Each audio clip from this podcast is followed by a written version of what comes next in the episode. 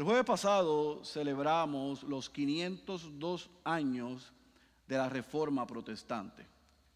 Y dentro de esa eh, celebración siempre destacamos la valentía de un hombre usado por Dios que cambió la historia de la iglesia moderna. Su nombre es Martín Lutero.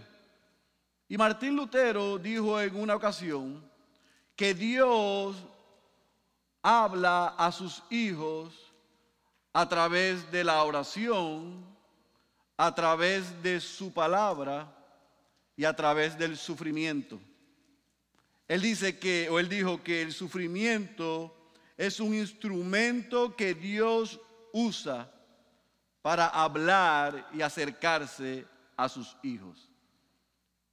De esa manera yo resumo el excelente sermón que escuchamos la semana pasada en Hechos capítulo 12, donde el pastor Héctor nos trazó y pudimos ver la soberanía de Dios y el sufrimiento. Si usted no estuvo aquí, yo le recomiendo que vaya a nuestros medios sociales y pueda encontrar ese poderoso sermón. Yo sé que fuimos muchos ministrados a recordar que Dios tiene control de todas las cosas. Y que aún las cosas que nos parecen difíciles y que nos hacen sufrir, dentro de su plan soberano es bueno para nosotros. Hoy la serie toma otro giro. Y como la serie toma otro giro, yo quiero explicarles y compartir con ustedes por qué. Es porque el libro toma otro giro. Y como nosotros predicamos expositivamente, y el punto del texto es el punto del sermón, de ahora en adelante este libro toma otro giro. Y desde el capítulo 13 hasta el capítulo 28 vamos a ver un enfoque hacia los confines de la tierra. Pero quiero ayudarles a que entiendan qué quiero decir con eso. Jesús antes de ascender al Padre en Hechos capítulo 1, versículo 8, dio unas instrucciones muy específicas a sus discípulos. Y le dijo, pero recibiréis poder cuando el Espíritu Santo venga sobre vosotros. Y me seréis testigos en Jerusalén, en toda Judea, en Samaria y hasta los confines de la tierra. Y en el transcurso de este viaje, por los pasados 22 mensajes, hemos visto que el libro se ha enfocado primero en Jerusalén, Hechos capítulo 2 a Hechos capítulo 7. Después vimos cómo se enfocó, se enfocó en Judea y Samaria, Hechos capítulo 8 a Hechos capítulo 12. Pero desde hoy en adelante hasta terminar el libro, Hechos capítulo 13 a Hechos capítulo 28, Lucas se enfoca en lo que sucedió para llevar el Evangelio a los confines de la tierra. Es la tercera fase de esas instrucciones que Jesús dio. Vamos a ver cómo el libro cambia de tónica y de ser Pedro la figura principal en llevar el Evangelio a los judíos, ahora se enfoca en Pablo llevando el Evangelio a los gentiles, o sea, a los no judíos. Y vamos a ver que hay mucha similitud en la manera en que Dios utilizó a Pedro con los judíos y cómo Dios utiliza o utilizó a Pablo con los gentiles, con los no judíos. Y lo que vamos a hacer en este capítulo 13 es que vamos a ver iniciando el capítulo, cómo el Espíritu Santo llama, ordena y envía a Pablo a esa misión. Y por eso el título de este sermón lleva lo que se conoce como el primer viaje misionero del apóstol Pablo. Y lo que vamos a hacer es que en esta mañana vamos a enfocarnos en la primera parte, las primeras dos paradas de ese viaje. El próximo domingo yo continuaré enseñándoles la segunda parte, el regreso entonces de Pablo para terminar ese primer viaje misionero. Amén. ¿Estamos claros? Vaya a subirle entonces a Hechos capítulo 13. Hechos capítulo 13 son 52 versículos y mis compañeros pastores me van a ayudar a leer estos 52 versículos, porque aún con espejuelos es muy difícil para mí. Así que vamos a comenzar leyendo del capítulo, del el versículo, capítulo 13, versículo 1 al versículo 10, Pastor Héctor.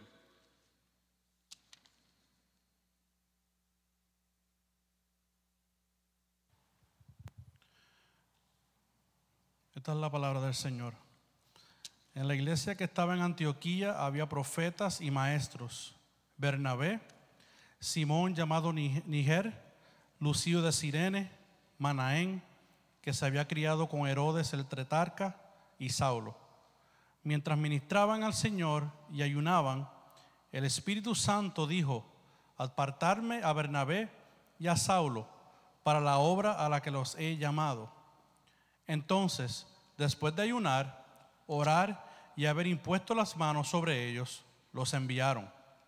Ellos, pues enviados por el Espíritu Santo, descendieron a Seleucia y de allí se embarcaron para Chipre. Llegados a Salamina, proclamaban la palabra de Dios en la sinagoga de los judíos. Y tenían también a Juan de ayudante. Después de haber recorrido toda la isla hasta Pafos, encontraron a cierto mago, un falso profeta judío llamado Bar Jesús, y que estaba con el procónsul Sergio Paulo, hombre inteligente. Este hizo venir a Bernabé y a Saulo, y deseaba oír la palabra de Dios. Pero Elimas, el mago, pues así se traduce su nombre, se les oponía tratando de desviar de la fe al procónsul. Entonces Saulo, llamado también Pablo, lleno del Espíritu Santo, fijando la mirada en él, dijo, tú, hijo del diablo, que estás lleno de todo engaño y fraude, enemigo de toda justicia, ¿no cesarás de torcer los caminos rectos del Señor? Ahora, He aquí, la mano del Señor está sobre ti. Te quedarás ciego y no verás el sol por algún tiempo. Al instante, niebla y oscuridad cayeron sobre él, e iba buscando quien lo guiara de la mano. Entonces el procónsul, cuando vio lo que había sucedido, creyó, maravillado de la doctrina del Señor. Y Pablo y sus compañeros zarparon de Pafos y llegaron a Perge de Panfilia. Pero Juan, apartándose de ellos, regresó a Jerusalén. Mas ellos, saliendo de Perge, llegaron a Antioquía de Pisidia y en el día de reposo entraron a la sinagoga y se sentaron. Después de la lectura de la ley y los profetas, los oficiales de la sinagoga le mandaron a decir, hermanos, si, tenéis alguna palabra de exhortación para el pueblo, hablad. Pablo se levantó y haciendo señal con la mano dijo, hombres de Israel, y vosotros que teméis a Dios, escuchad. El Dios de este pueblo de Israel escogió a nuestros padres y engrandeció al pueblo durante su estancia en la tierra de Egipto. Y con brazo levantado los sacó de ella y por un periodo como de 40 años los soportó en el desierto. Después de destruir siete naciones en la tierra de Canaán, repartió sus tierras en herencia. Todo esto duró como 450 años y después de esto les dio jueces hasta el profeta Samuel. Entonces ellos pidieron un rey y Dios le dio a Saúl, hijo de Cis, varón de la tribu de Benjamín, durante 40 años. Después de quitarlo, les levantó por rey a David, del cual Dios también testificó y dijo, he hallado a David, hijo de Esaí, un hombre conforme a mi corazón, que hará toda mi voluntad. De la descendencia de éste, conforme a la promesa, Dios ha dado a Israel un Salvador, Jesús, después de que Juan predicó, antes de su venida, un bautismo de arrepentimiento a todo el pueblo de Israel. Cuando Juan estaba a punto de terminar su carrera, decía, ¿quién pensás que soy yo? Yo no soy el Cristo, Mas he aquí, viene tras mí uno de quien yo no soy digno de desatar las sandalias de sus pies. Hermanos, hijos del linaje de Abraham, y los que entre vosotros teméis a Dios, a nosotros nos es enviada la palabra de esta salvación. Pues los que habitan en Jerusalén y sus gobernantes, sin reconocerles a Él ni las palabras de los profetas que se leen todos los días de reposo, cumplieron esas escrituras condenándole. Y aunque no hallaron causa para darle muerte, pidieron a Pilato que le hiciera matar. Y cuando habían cumplido todo lo que estaba escrito acerca de él, le bajaron de la cruz y le pusieron en un sepulcro. Pero Dios le levantó de entre los muertos. Y por muchos días se apareció a los que habían subido con él de Galilea a Jerusalén, los cuales ahora son sus testigos ante el pueblo. Y nosotros os anunciamos la buena nueva de que la promesa hecha a los padres, Dios la ha cumplido a nuestros hijos al resucitar a Jesús, como también está escrito en el Salmo segundo, Hijo mío eres tú, yo te he engendrado hoy. Y en cuanto a que le resucitó de entre los muertos para nunca más volver a corrupción, Dios ha hablado de esta manera, os daré las santas y fieles misericordias prometidas a David. Por tanto dice también en otro salmo, no permitirás que tu santo vea corrupción porque David, después de haber servido el propósito de Dios en su propia generación, durmió y fue sepultado con sus padres y vio corrupción. Pero aquel a quien Dios resucitó no vio corrupción.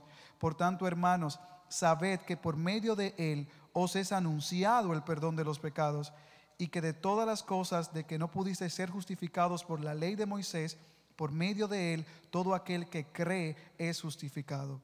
Tened pues cuidado de que no venga sobre vosotros aquello de que se habla en los profetas. Mirad, burladores, maravillaos y pereced, porque yo hago una obra en vuestros días, una obra que nunca creeríais, aunque alguno os la describiera. Al salir Pablo y Bernabé, la gente les rogaba que el siguiente día de reposo les hablaran de estas cosas. Y terminada la reunión de la sinagoga, muchos de los judíos y de los prosélitos temerosos de Dios siguieron a Pablo y a Bernabé, quienes hablándoles les instaban a perseverar en la gracia de Dios. El siguiente día de reposo, casi toda la ciudad se reunió para oír la palabra del Señor. Pero cuando los judíos vieron la muchedumbre, se llenaron de celo y blasfemando contradecían lo que Pablo decía. Entonces Pablo y Bernabé hablaron con valor y dijeron, era necesario que la palabra de Dios os fuera predicada primeramente a vosotros. Mas ya que la rechazáis y no os juzgáis dignos de la vida eterna, he aquí nos volvemos a los gentiles. Porque así nos lo ha mandado el Señor. Te he puesto como luz para los gentiles, a fin de que lleves la salvación hasta los confines de la tierra. Oyendo esto, los gentiles se regocijaban y glorificaban la palabra del Señor y creyeron cuantos estaban ordenados a vida eterna. Y la palabra del Señor se difundía por toda la región. Pero los judíos instigaron a las mujeres piadosas y distinguidas y a los hombres más prominentes de la ciudad y provocaron una persecución contra Pablo y Bernabé y los expulsaron de su comarca. Entonces estos sacudieron el polvo de sus pies contra ellos y se fueron a Iconio. Y los discípulos estaban continuamente llenos de gozo y del Espíritu Santo. Oremos. Es una imposibilidad para mi Dios poder desempacar estos 52 versículos sin la asistencia y la ayuda de tu Santo Espíritu. Por eso yo ruego a ti que tú abras nuestro entendimiento y que podamos entender lo que allí sucedió, pero las grandes y poderosas enseñanzas que hay para los cristianos y para nosotros el día de hoy.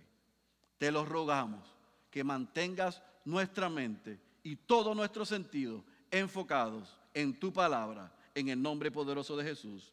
Amén, amén y amén. Como usted puede ver, son 52 versículos y la manera que yo he podido desglosar y bosquejar esto para ayudarnos a nosotros a entender es en tres puntos, porque yo soy bautista. El primero es el llamado y la comisión, versículo 1 al versículo 3. La primera parada en ese primer viaje misionero, versículo 4 al versículo 12. Y la segunda parada, versículo 13 al versículo 52. Vamos a ver lo que sucede en estos tres puntos, en esta historia, y después vamos a tratar de aterrizar el avión para aplicarlos a nuestras vidas.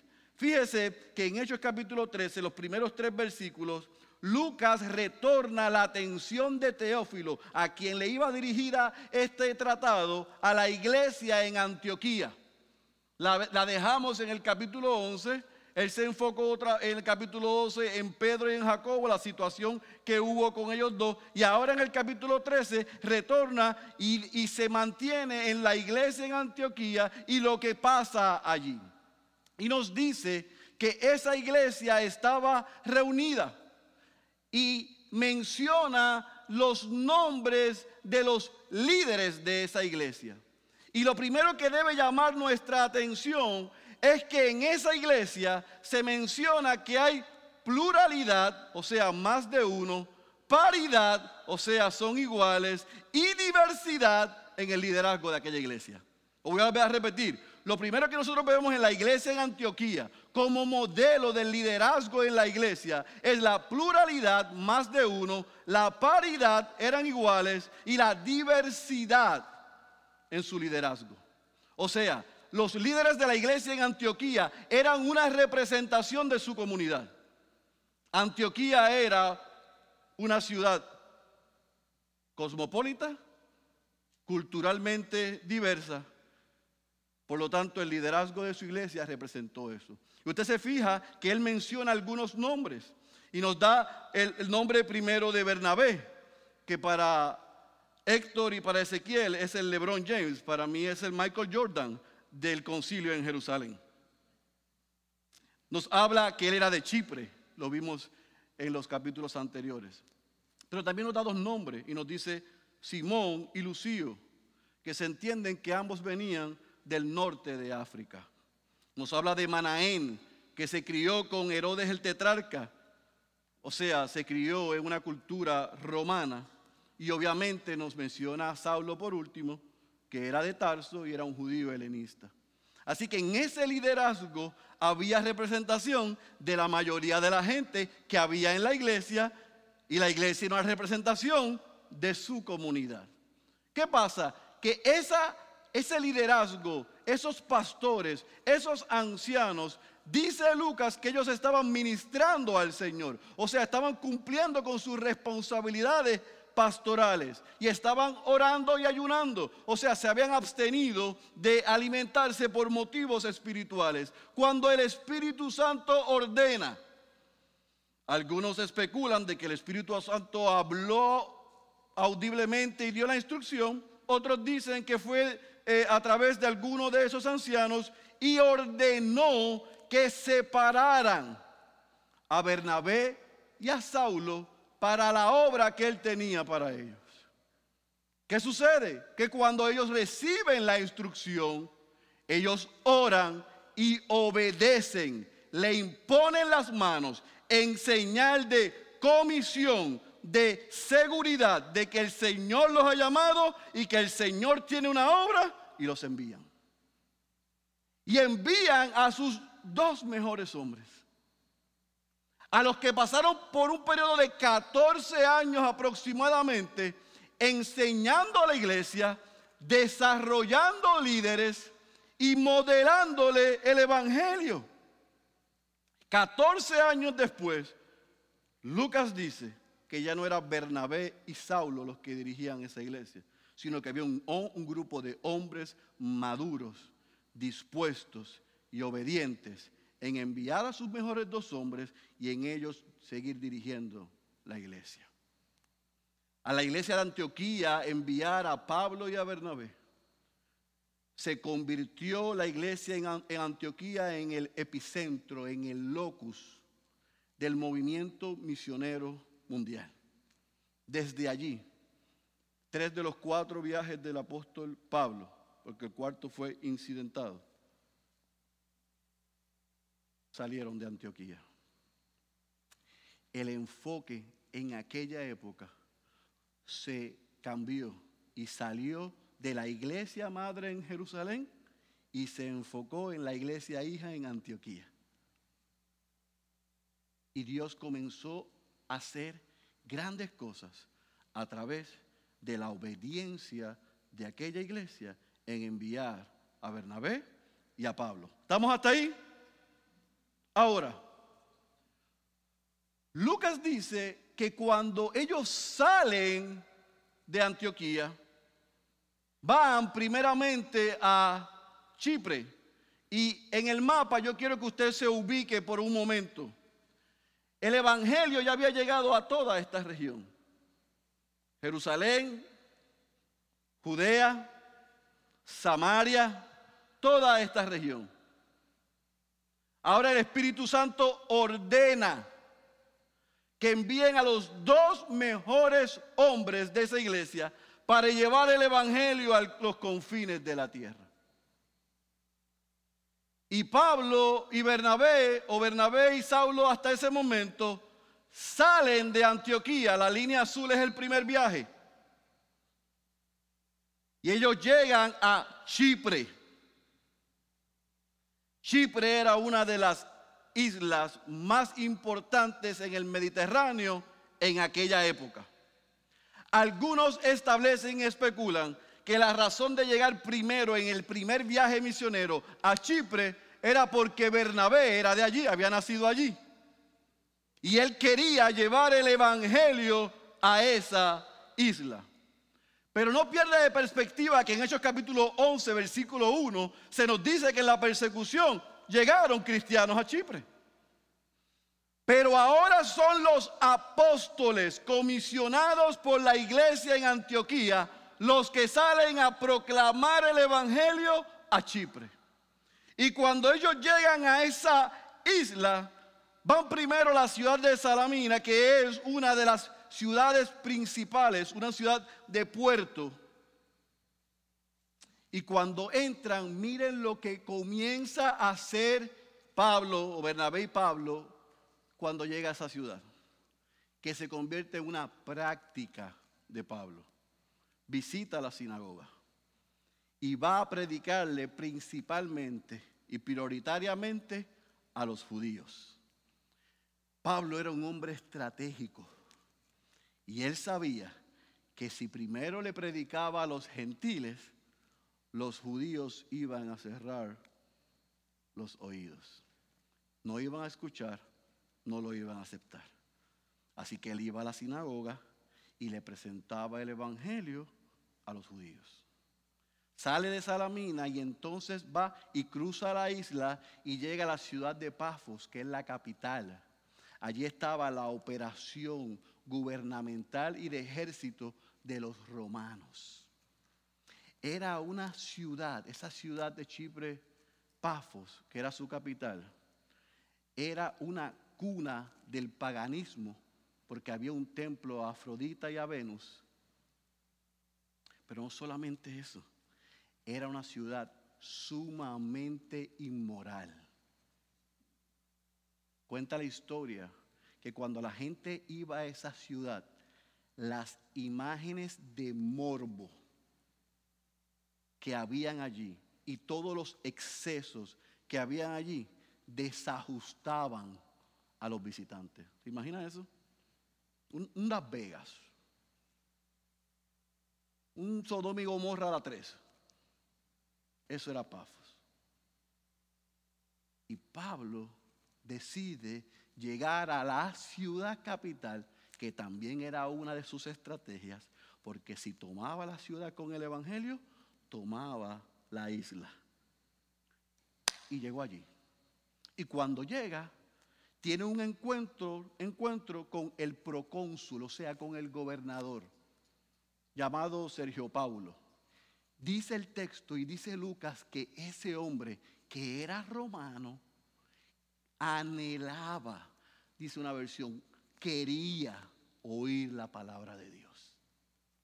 Pero este hombre tenía un asesor, un consultor, que era judío, un mago, un falso maestro, lo describe Lucas, que su nombre irónicamente o sarcásticamente era Bar Jesús, hijo de Jesús. Y cuando vio que el procónsul llamó a Bernabé y a Saulo para que ellos predicaran la palabra de Dios, él trató de impedirlo. ¡Ojo! Porque hay veces que tú y yo queremos escuchar la palabra de Dios y hay gente que se va a impedir. Hay, hay veces que le vamos a querer compartir la palabra de Dios a alguien que tiene interés y que Dios está trabajando con ellos y se va a meter gente a impedirlo. Yo no le recomiendo que le diga las palabras que Pablo le dijo a él, pero que sí tenga el coraje el denuedo que tuvo Pablo.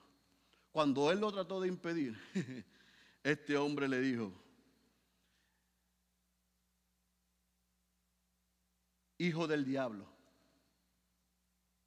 lleno de todo engaño y de toda maldad, enemigo de toda justicia que quieres trastornar los caminos rectos del Señor. Te digo, escuche bien, ahora la mano del Señor está contra ti y estarás ciego y no verás la luz del sol por un tiempo. Fíjese esto, el texto dice, Lucas dice que Pablo lleno del Espíritu Santo lo mira de frente y no lo llama hijo de Jesús. ¿Lo llama cómo? Hijo del diablo, le dijo, hijo de Jesús, tú no tienes nada. Hijo del diablo, tú que tratas de imponerte y de meterte en el medio en lo que Dios quiere hacer en la vida de este hombre, el Señor te maldice. Pero muestra a Dios misericordia porque le quita la visión temporeramente. Por un tiempo. Llego a ser yo. Le digo, hijo del diablo, de Satanás, de Lucifer, que estás tratando de impedir lo que el Señor me ha mandado hacer. Que venga un rayo y te parta por el medio. Pero Pablo no hizo eso. Pablo dijo, yo no te puedo maldecir. Yo no puedo decirte nada que no sea que el Señor mismo contra ti te quita la vista. Temporeramente no vas a poder ver la luz del sol porque trataste de impedir la proclamación de palabra de Dios a ese hombre. ¿Estamos claros? Así que en Chipre, él va a la sinagoga en Salamina, va a Pafos, tiene este encuentro, el Señor maldice a ese mago y falso profeta y le quita la vista por un tiempo. ¿Y qué produjo eso en el procónsul? No, creyó. Pablo predicó, Pablo mostró, el Espíritu Santo hizo un despliegue de su poder y el procónsul creyó. Dice que creyó la doctrina del Señor. Así que no solamente fue el milagro o eh, el, suceso que pasa enfrente de él, sino que evidentemente Pablo compartió el Evangelio y él creyó. Más adelante se encontró en Chipre en las ruinas evidencia de que ese procónsul no solamente era cristiano, sino que su familia escuchó el mensaje del Evangelio y respondió. Primera cosa que debemos aprender. Nadie va a impedir que se cumplan los propósitos de Dios. Cuando Dios quiere salvar a alguien, el que se ponga en el medio la va a pagar. Que Dios tenga misericordia de aquellos que en la Yupi hoy se burlan, tratan de detener la obra de Dios en los gazebos en generales. Usando los medios sociales, para intimidar, para detener que el Evangelio sea predicado en el corazón de la Yupi. Quiera Dios que todos los que se oponen vengan al arrepentimiento.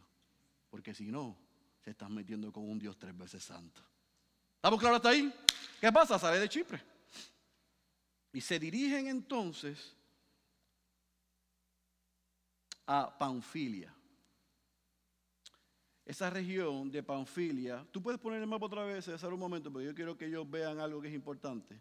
ellos, ellos salen de Chipre y van a Panfilia y llegan a Perge y de Perge Juan Marcos, que estaba con ellos, que era el sobrino de Bernabé, que fue el que escribió el Evangelio según Marcos, que había salido con ellos, lo vimos en el Hechos capítulo 12, la parte baja, versículo 25, nos los menciona que sale con ellos hasta Antioquía. Dice el texto que él salió, él salió con ellos hasta Perge y en Perge se bajó del barco y se regresó a Jerusalén. ¿Por qué se bajó del barco? Nadie sabe. Algunos dicen que le tomó miedo, le dio miedo lo que se iba a enfrentar, lo que había visto, la oposición, cómo Pablo estaba enfocado y animado en predicarlo a los gentiles. Como yo no estaba allí y Lucas nos especifica, nadie sabe. Pero eso más adelante vamos a ver que trae un conflicto, el lío de los pastores entre Bernabé y Saulo. Se formó el primer lío de los pastores. Porque Bernabé y Saulo tuvieron una diferencia por Juan Marcos. ¿Estamos claros hasta ahí? Pero esto es lo que yo quiero enseñar en el mapa.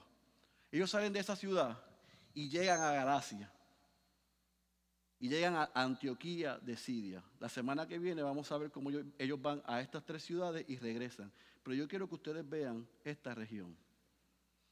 Usted sabe que Pablo le escribió una carta a los Gálatas. Pues las iglesias que Pablo inició fueron Iconio, Listra, Derbe, Antioquía de Siria, como vamos a, ver, vamos a ver hoy. Y más adelante él escribe a las iglesias de los Gálatas. Estos eran los Gálatas. ¿Estamos claros? Muy bien. Él llega a esa ciudad de Antioquía de Siria y llega un sábado, el, el, día del Señor en aquel momento, el día donde se reunían los judíos en la sinagoga. Y Bernabé y Saulo entran a la sinagoga. por segunda vez, entran al lugar estratégico. Porque Pablo, aunque sabía que el Señor lo había comisionado para predicarle a los no judíos, él deseaba la salvación de los judíos. Así que él fue a la sinagoga, se sentó y vio la liturgia de ese día, del sábado, del día del Señor allí. ¿Y qué pasó? que comenzaron leyendo una porción de la ley, del Pentateuco, leyeron una porción de los profetas y típicamente los dirigentes de las sinagogas cuando veían una visita en la sinagoga le daban una participación. Miren a Dios trabajando, miren a Dios orquestando todas las cosas, miren a Dios haciendo cosas que son incomprensibles. Así que le dicen, varones, ¿Ustedes tienen alguna palabra de exhortación? Ahora dijo Bernabé, yo voy. Se puso en pie, hizo una señal para que guardaran silencio y les dijo, varones israelitas y temerosos del Señor.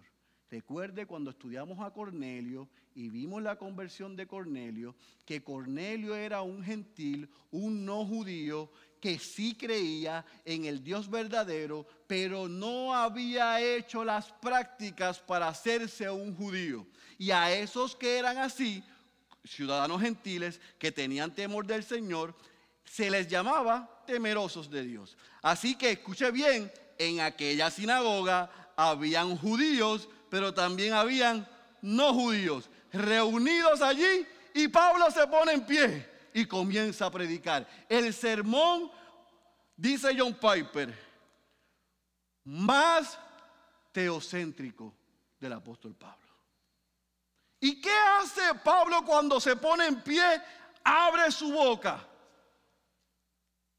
Desde el versículo 17 al versículo 25, Pablo muestra cómo Dios escoge a Israel cómo elige patriarcas para que lideren ese pueblo. Cómo Dios los libera del Egipto. Cómo Dios en la travesía en el desierto los cuidó. Cómo Dios le dio la tierra prometida. Cómo Dios le envió jueces. Cómo Dios cuando le pidieron rey le dio a Saúl y luego le dio a David, de donde Jesús vendría. Cómo luego de eso se levanta Juan el Bautista a anunciar a ese descendiente de David, a ese rey de reyes que vendría. Entonces Pablo apunta a la llegada, a la vida, al ministerio de Jesús y le dice, sus gente, su gente lo mataron, lo crucificaron, lo sepultaron, pero al tercer día el Padre lo resucitó de entre los muertos y se le presentó a algunos. Es una teología bíblica tremenda le presentó a través de lo que era toda la escritura en aquel momento, la obra de Cristo determinada desde el principio por Dios. Dejándole saber a ellos, hasta el versículo 37, que toda la historia y toda la escritura apuntaban a Cristo. Pero mire lo que hace en el versículo 38 y versículo 39. Les dice, Jesús es el objeto, el objetivo de la historia y de las escrituras, porque es mediante y exclusivamente por el sacrificio y la obra de Cristo que yo puedo anunciar el perdón de pecados para ustedes. Escuchen, ya que la ley de Moisés no los puede librar del pecado, el único que los puede justificar de su pecado es Jesucristo, por su muerte y por su resurrección. Pero mire, lo que dice el versículo 26, que es lo que yo quiero que usted se imagine a Pablo explicándole a ellos eso. En el versículo 26 le dice, y eso, eso que hizo Cristo, yo estoy aquí para anunciárselo esa salvación, ese perdón de pecado, se la, lo podemos recibir nosotros por la obra consumada de Cristo. Pablo cierra el versículo 40 y versículo 41 diciéndoles, no rechacen esa buena, de salvación, esa buena nueva de salvación.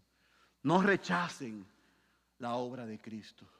No rechacen la salvación y el perdón de pecados que le estoy predicando. No vaya a ser que terminen como advirtió el profeta Habacuc. Mirad burladores, maravillaos y pereced, porque yo hago una obra en vuestros días, una obra que nunca creerías, aunque alguno os la describiera. Yo quiero que usted se imagine a Pablo presentándole a Cristo a través de la historia, lo que Dios hizo a través de Cristo a aquellos judíos que estaban esperando a ese Mesías. Y Él les dijo, Él vino y no los recibieron. Él vino y lo crucificaron. Él vino y cuando pensaba que lo habían callado, el Señor, Dios, el Padre, lo resucitó entre los muertos. Y por su muerte y por su resurrección, ustedes tienen disponible la salvación que yo hoy les anuncio. ¿Sabe lo que pasó? ¿Sabe cuál fue el resultado de ese sermonzazo que predicó eh, Pablo allí? El versículo 42 y el versículo 43 nos dice, que cuando los gentiles, los no judíos que estaban allí, escucharon ese mensaje, o sea, que la salvación estaba disponible para ellos, les, rogaron a ellos que regresaron el otro día para seguir predicando. No solamente eso, versículo 42 y 43 dice que muchos judíos y muchos gentiles convertidos en judíos, prosélitos, siguieron a Pablo y a Bernabé y ellos los animaban a perseverar en la gracia de Dios. O sea, ya estaban comenzando a creer en el mensaje que se les había predicado.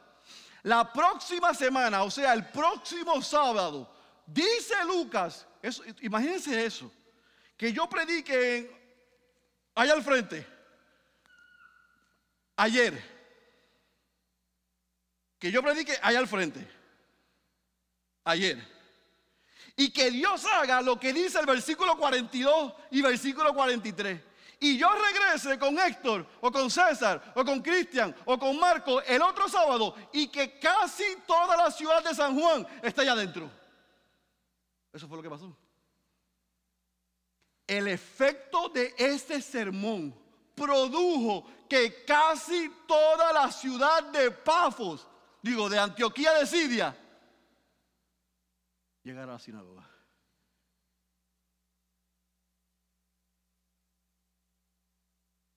Casi toda la ciudad fue a escuchar la palabra de Dios. ¿Qué dice el versículo 45 que eso produjo en los judíos? Se llenaron de celos, retaron lo dicho por Pablo, comenzaron a blasfemar sobre nuestro Señor Jesucristo.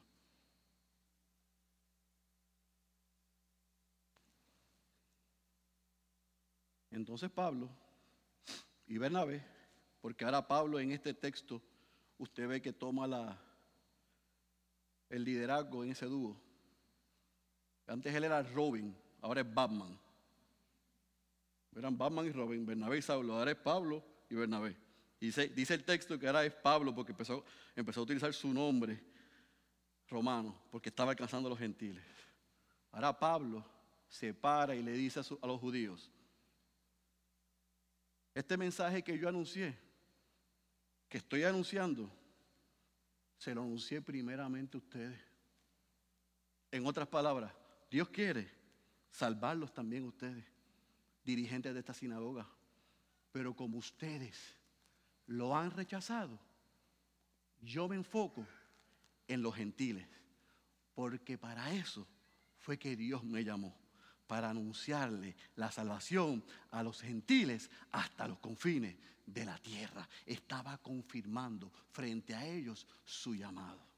Cuando los gentiles escucharon que Dios en el plan de Dios estaba incluido ellos, cuando ellos entendieron, cuando, cuando Pablo predicó, se cumplió lo que nosotros estábamos cantando cuando se les mostró Cristo, cuando vieron la grandeza, la suficiencia, la preeminencia de Cristo, la vida de Cristo, la vida que ellos no han podido vivir, que no pudieron vivir, la muerte de Cristo, la que ellos merecían. La resurrección de Cristo para darle salvación, pero también vida eterna. ¿Sabes lo que dijeron los gentiles? Gloria a Dios.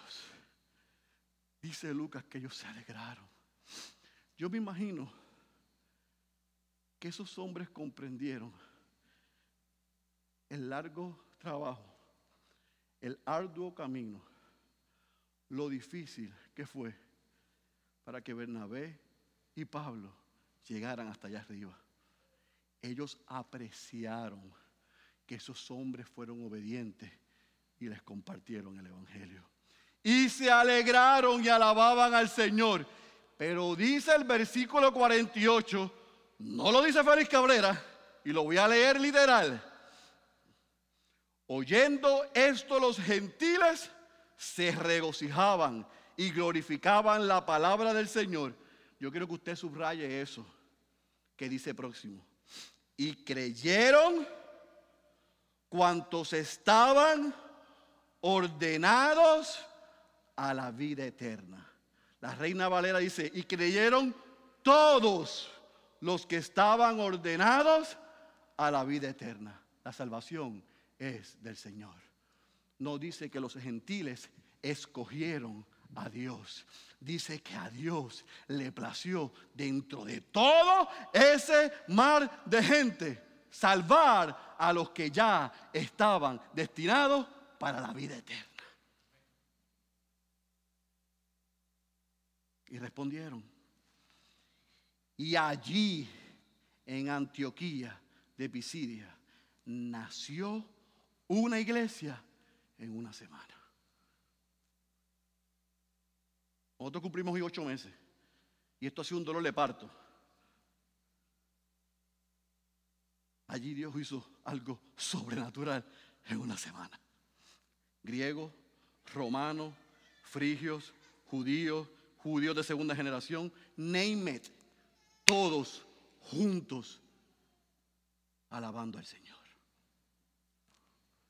Por la obediencia de Antioquía, de Siria, y la obediencia de Bernabé de Pablo. Pero ¿qué pasó? Que no solamente los judíos, los dirigentes de la sinagoga, les dio celo y blasfemaron el nombre de Cristo, sino que fueron a los líderes de la ciudad, a las mujeres de alto rango y a la gente respetada de la ciudad para crear un complot y perseguir a Bernabé a Saulo. Y lo sacaron de la ciudad. Pero yo quiero que usted observe lo que hicieron ellos en el versículo 50. No, versículo 51. Entonces, Bernabé y Saulo sacudieron el polvo de sus pies contra ellos y se fueron a Iconio. Y si usted no entiende el contexto, no entiende lo que, sucedió, lo que significa eso. ¿Sabe lo que significa eso? Déjeme decirle. Los judíos, cuando pisaban algún territorio gentil, o sea, cuando llegaban a algún contacto donde estaban gentiles o era propiedad de gentiles, al salir ellos se sacudían los pies en señal de no contaminarse. En otras palabras, yo no estuve aquí. En otras palabras, yo no tengo que ver nada con ellos. Bernabé y Pablo. Pablo y Bernabé, al salir de Antioquía, de Pisidia, se sacudieron los pies en señal, nosotros no tenemos que ver nada con estos dirigentes judíos de esta ciudad. No es, como dijo uno, que Pablo no deseaba la salvación de los judíos allí. No, Pablo fue a predicarle el Evangelio a ellos. Ellos los rechazaron, los gentiles los recibieron, ellos dijeron, terminamos vámonos para Iconio.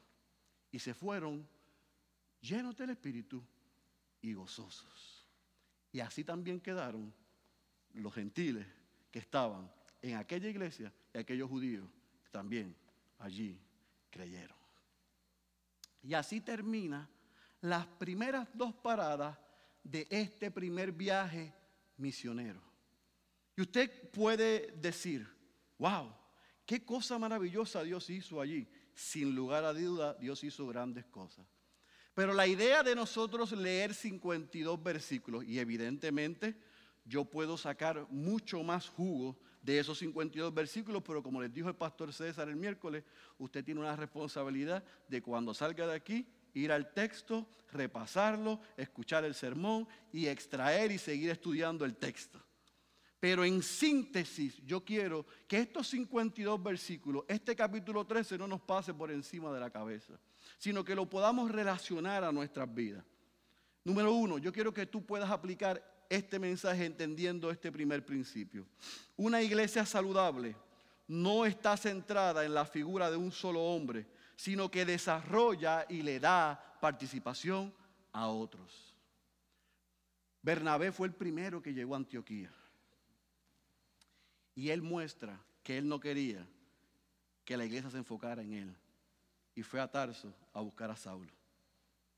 Y Bernabé y Pablo pasaron 14 años en Antioquía, aproximadamente. 14 años después, la iglesia en Antioquía, dice Lucas, que no solamente tenía a Bernabé y a Pablo como pastores, sino que nos mencionan tres más. Y cuando estos dos salieron, se quedaron tres. ¿Por qué? Porque una iglesia, conforme a las escrituras, una iglesia a la manera de Dios, jamás centra su atención en una sola persona. ¿Estamos claros? Número dos, una iglesia saludable debe ser diversa. Y déjeme explicar lo que digo diverso. Porque se puede entender como lo entienden los del Seminario Evangélico en Río Piedras. No, no. Cuando digo diverso, digo que refleje la comunidad étnica y socioeconómicamente. Nada que sea contrario a las escrituras puede estar en el liderazgo de una iglesia. ¿Me entendió? Si usted tiene duda, venga los miércoles, yo se lo explico allí. Pero tiene que ser diversa, debe reflejar a su comunidad. Número tres, es evidente que es Dios quien llama y aparta los hombres al ministerio. Usted sabe por qué hay tantos hombres que en los primeros tres años o cinco años del ministerio pastoral renuncian porque no fueron llamados por Dios, se llamaron ellos mismos. La iglesia se encantó con su elocuencia, se encantó con su personalidad, se encantó con la presencia de ellos y como el flautista de Amelín lo siguieron. Pero cuando el día a día del ministerio pastoral comenzó a experimentarlo, salió por aquella puerta corriendo. ¿Sabe por qué? Porque se llamó a sí mismo, no fue llamado por Dios. Dios es quien llama y aparta a los hombres al ministerio. Dios llamó, Pablo y Bernabé permanecieron en Antioquía hasta que el Espíritu Santo ordenó que salieran. Es Dios que determina a quién llama, a quién envía, a dónde le envía y cuándo lo envía. Número próximo. La iglesia ciertamente es el laboratorio, es el lugar donde se preparan a esos hombres llamados. Pero la iglesia no debe ser egoísta. La iglesia no debe decir, ay, pero se me fue Bernabé. Tan bueno que era. Ese Bernabé siempre tenía una palabra de consejo para nosotros. ¡Wow! Que se vaya. ¿Usted se imagina la reunión de miembros en Antioquía? Sí, este, estamos llamándoles aquí para dejarles saber que el Espíritu Santo nos ha ordenado enviar a Bernabé a Pablo. Y salió, salió, yo iba a decir un nombre que tenía en Oklahoma, por poco lo digo. Salió un hermano allá y dijo, eh, yo me opongo a eso. ¿Cómo? ¿Cómo ustedes me van a sacar? A Pablo. ¿Cómo me van a... Pero si... Pero ¿y ahora quién nos podrá ayudar? Si no hay quien predique como él. Luciano no predica como él. Manael no predica como él. Simón no predica como él. Pero ¿cómo se van a llevar a, a Saulo? La iglesia en Antioquía escuchó a Dios y obedeció a Dios. Las iglesias saludables preparan hombres para enviarlos a la obra del ministerio. Y en esta iglesia preparamos hombres. Unos salen antes, otros salen después, pero puede ser que algún día, ahora en enero se va el pastor César, el pastor Cristian y el pastor Albert. Puede ser más adelante que el Señor llame al pastor Héctor o al pastor Marco. Después va el pastor Oscar, el pastor Roy. Y posiblemente un día llame al pastor Félix. Y la iglesia dice, amén. Eso es lo que le hace saludable. No es la cantidad de gente que se envíe, que se sientan lo que hace una iglesia saludable. Lo que hace una iglesia saludable es la cantidad de gente que envía con el evangelio que han emprendido y lo van a compartir a otros para que el reino se extienda hasta los confines de la tierra. Antioquía fue una iglesia desprendida. Antioquía fue una iglesia saludable. Número próximo, debemos entender todos los cristianos, no solamente los pastores, que al predicar el Evangelio y compartir el Evangelio recibiremos oposición. Si usted cree que al usted predicar el Evangelio en un mundo que está patas arriba como Puerto Rico, usted no va a recibir oposición y que usted puede estar haciendo lo que estaban haciendo antes del programa de nosotros ayer en Radio Redentor, cancelando y eliminando todo problema y toda enfermedad en el nombre de Jesús. No ha entendido de qué se trata el Evangelio, porque ninguno de los apóstoles los recibieron con alfombras rojas y su vida fue color de rosa. Todos sufrieron por la causa de Cristo. Y usted y yo, si nos llamamos cristianos, vamos a sufrir. No lo mismo que él, pero vamos a sufrir. Ese evangelio de Caribbean Cinemas no es de Dios. Ese evangelio de popcorn con refresco donde yo vengo poncho y me voy y sigo viviendo la vida como yo quiero, no es el evangelio de Jesucristo. El evangelio donde tú le pides a Dios como si fuera lámpara ladino que te cancele los problemas para tú vivir la mejor vida aquí ahora, no es el evangelio de Jesucristo. Fue Cristo el que dijo, toma tu cruz cada día y sígueme. Fue Cristo el que dijo, en el mundo tendréis aflicciones, pero confía porque yo he vencido al mundo.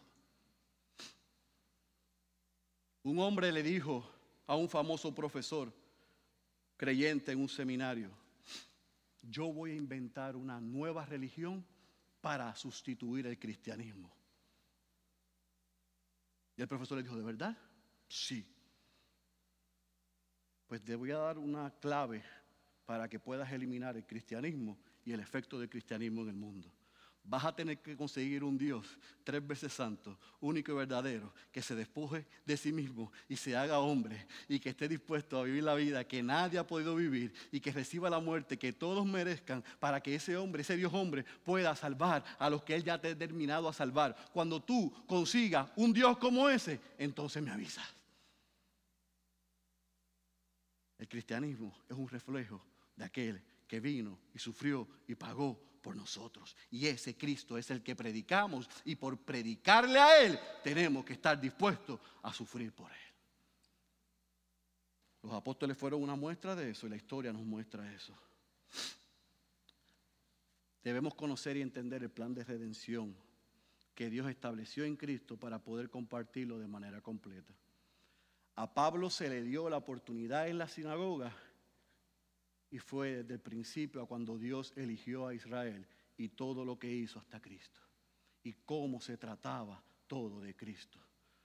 Si usted y yo no comprendemos eso, probablemente no verbalicemos bien la obra de Cristo y su evangelio. Debemos aprenderla bien. Toda la escritura trata de Cristo, antes, durante, después y su regreso. Y por un millón de veces en esta serie el Evangelio es para todos. Se le predica a todos. Nadie que, que yo le predique está fuera del alcance de Dios si ya Dios lo ha determinado salvar. Mi trabajo es predicar, el trabajo de Dios es salvar. Y yo no hago acepción de personas. Yo le predico a todos, usted debe predicarlos a todos. La salvación es del Señor y Él va a salvar a aquellos que Él ha determinado salvar, pero lo hace a través del llamado eficaz de proclamar el Evangelio. No hay otra manera de que se salven. Es a través de la proclamación del Evangelio. Aquellos gentiles, aquellos judíos, aquellos judíos de segunda generación, aquellos judíos prosélitos creyeron porque escucharon el Evangelio. No porque escucharon el testimonio de Pablo. Yo era un perseguidor. Y no, no. Le predicó a Cristo presentó a Cristo. Cuidado con esas noches de testimonio. Usted no ve, usted no escucha la radio, no la escucha aquí, pero este viernes a las siete y media en el Coliseo de Buena, el, el esgatillero de, Gaviria, 23 eh, tiros le dieron, 44 años preso y estará compartiendo el Evangelio. Están todos invitados y se llena la gente del Coliseo de gente. Y se para ahí el gatillero con 23 tiros y 40 años en la cárcel y está 45 minutos de los 50 que le dieron, contando todo lo que hizo, lo malvado que fue, las cosas que se robó, la vida en la prisión, eh, Netflix. Y cuando alguien le dice, te quedan tres, ah, ah, ah. Y el Señor entonces un día me salvó. Pasen al frente. Y todo el mundo pasa. Y aceptan a Jesús. ¿Qué Jesús si ahí no se predicó el Evangelio? Se le dio gloria al hombre. O se le dio gloria a Cristo. Cuidado. Pablo no predicó su testimonio. Usó su testimonio más adelante. Pero para apuntar al encuentro con el que lo salvó y lo transformó. Nosotros debemos hacer lo mismo. Predique el Evangelio. Predique el Evangelio. Predique el Evangelio. Comience en su casa hasta lo último de la tierra.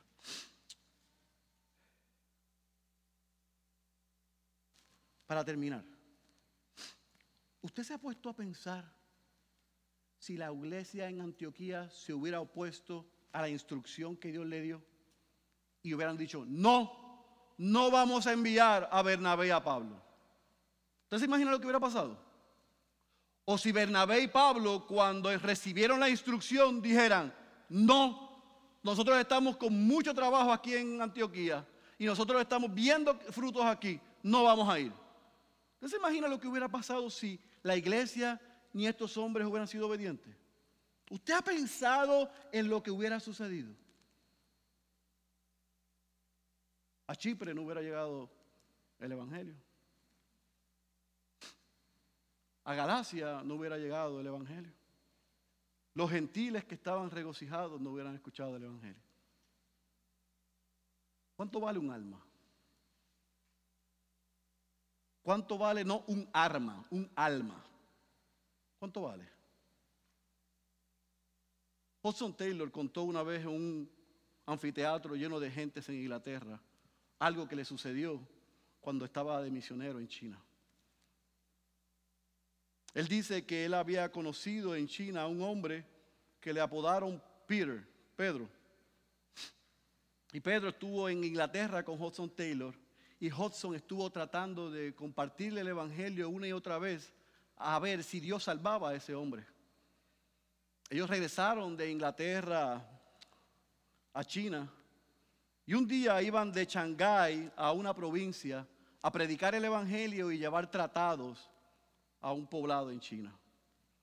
Estaban en una barca y vino una fuerte tempestad y un fuerte viento y un oleaje y sacudió la barca. Peter estaba arriba y parece que en el movimiento Peter cayó en agua. Cuando Hudson Taylor se recupera y sube a la borda, estaba tratando de conseguir a Peter y la gente le dijo, no, cayó, cayó al mar, cayó al mar, cayó al mar. Pero no tenemos manera de salvarlo. Y, Hudson comenzó a, a, buscar en la barca cómo podía hacerlo y se fijó en el otro lado que habían unos pescadores chinos. Y le gritó, vengan, vengan, hay un hombre que se está muriendo. Hay un hombre que se está muriendo, se está ahogando. Y los pescadores chinos le dijeron, nada, nosotros estamos muy ocupados pescando. Y él le dijo, pero ¿cómo pueden decir que están muy ocupados? Hay un hombre que se está muriendo. Vengan, yo les pago lo que tengo. Y los pescadores dijeron, ¿cuánto tienes? Y él le dijo, cinco dólares. No, no vamos a dejar de pescar para ir a tratar de salvar a un hombre que se está ahogando por 5 dólares. Eso mínimo vale 30 dólares. Y él le dijo, yo no tengo 30 dólares. Y le dijeron, ¿cuánto tienes? 14. Ok, yo tomamos los 14. Y vinieron. Y tiraron la malla. Y subieron a Peter. Como puede imaginar, Peter ya había muerto cuando la audiencia que estaba congregada en aquel anfiteatro escuchó el suceso, se escucharon los crujir de dientes y la indignación de aquellos hombres y dijeron, ¿cómo esos pescadores dejaron morir a ese hombre? Qué inhumano. ¿Quién hace una cosa como esa? Hudson le dijo, literalmente, ¿Es el cuerpo entonces de mucho más valor que el alma? Condenamos a esos pescadores paganos. Decimos que fueron culpables de la muerte del hombre, porque fácilmente podrían haberlo salvado y no lo hicieron. Pero ¿qué hay de los millones que dejamos perecer eternamente? ¿Qué pasa con el simple mandato de nuestro Señor Jesucristo en Mateo 28, 19, de ir por todo el mundo y predicar el Evangelio a toda criatura? ¿Qué hacemos con las palabras del proverbista en el capítulo 24, versículo 11 y 12? Libra a los que son llevados a la muerte y retén a los que van con pasos vacilantes a la matanza. Si dices, mira, no sabíamos esto, ¿no lo tiene en cuenta el que sondea y conoce todas las cosas y los corazones? ¿No lo sabe el que guarda tu alma? ¿No dará a cada hombre según su obra? China podría estar muy lejos y ser poco conocida, dijo Taylor. Podríamos silenciar la conciencia diciendo que su vasta población es en gran parte inaccesible, pero cada uno de esos hombres, mujeres y niños son un alma que tienen derecho a saber que pueden ser rescatados por la preciosa sangre de Cristo y a tener la oferta de vida eterna en su nombre. Mientras estamos ocupados con otras cosas y viviendo muy cómodos, le dijo Taylor, un millón de chinos mueren cada mes sin Dios y sin esperanza. Lo más que le aterró y le dio coraje a aquellos judíos en la sinagoga de Antioquía era la simple idea de que los gentiles pudiesen ser parte. Y se opusieron. Pero hoy a nosotros no estamos como aquellos judíos, pero nosotros somos como muchos, que alabamos a Dios, escuchamos su palabra, un domingo reunido aquí, pero no nos interesa la salvación de los demás. Algo que nos debemos llevar desde hoy hasta que cerremos este libro es que Pablo y Bernabé fueron obedientes al llamado del Señor, cueste lo que le cueste. Y por eso Dios los usó para llevar el evangelio, evangelio hasta los confines de la tierra. Quiera Dios usarnos a nosotros para los mismos propósitos. Que nos lleve a Chipre, a Panfilia, a Galacia, o a Barrio Obrero, o a Torrimar, o a Calle Loíza, al Condado, a Miramar, a Guaynabo, a Bayamón, a Recibo, a Villalba, a Río Piedra, o a tu casa a tu hogar, a tu familia. El que tenga oídos para oír, yo espero que haya escuchado la voz de Dios. Cierre sus ojos. Padre, gracias por el poder de tu palabra. Que cada uno de los que estamos aquí podamos responder en arrepentimiento. Porque muchos de los que estamos aquí somos creyentes que debemos arrepentirnos por tener la verdad preciosa del Evangelio, la misma que tenía la iglesia en Antioquía, la misma que tenía Pablo y Bernabé, pero muchos de nosotros hemos rechazado tu llamado de compartir el Evangelio. Ayúdanos a ser obedientes y abrir nuestras bocas con todo aquel que nos rodea. Porque el Evangelio es el instrumento que tú usas siendo proclamado para salvar a los perdidos. Úsanos, Señor, para tu gloria y para tu honra para que el mundo pueda escuchar y no tenga excusa de que no se le predicó el Evangelio. Perdónanos a los creyentes que somos domingueros o venimos a la iglesia como parte de la rutina, pero al salir al parking en media hora se nos olvidó cuál es nuestra responsabilidad. Perdónanos y Espíritu Santo que moras en nosotros, te rogamos que nos traigas, traigas convicción y que deseemos la salvación de los otros que aprendamos todo tu consejo, todo el plan de redención para que lo podamos compartir y que podamos descansar, que así es que tú llamarás a los que ya has determinado a salvar, como ya habías determinado salvar en Antioquía de Pisidia. Pero aquí hay hombres y mujeres, Señor, que todavía no han respondido al mensaje del Evangelio. ¿Lo han escuchado? Hoy no es la primera vez que lo escuchan. Saben que tu ira está sobre ellos. Saben que si mueren hoy, pasarán la eternidad en el infierno. Pero han decidido, como aquellos judíos en aquella sinagoga, rechazar tu nombre, rechazar tu llamada, hacerse de la vista larga y de oídos sordos. Si tú eres uno de ellos, por todas las misericordias, responde, y ven arrepentimiento. La vida que estás viviendo, separado de Dios, te llevará a la ruina eterna.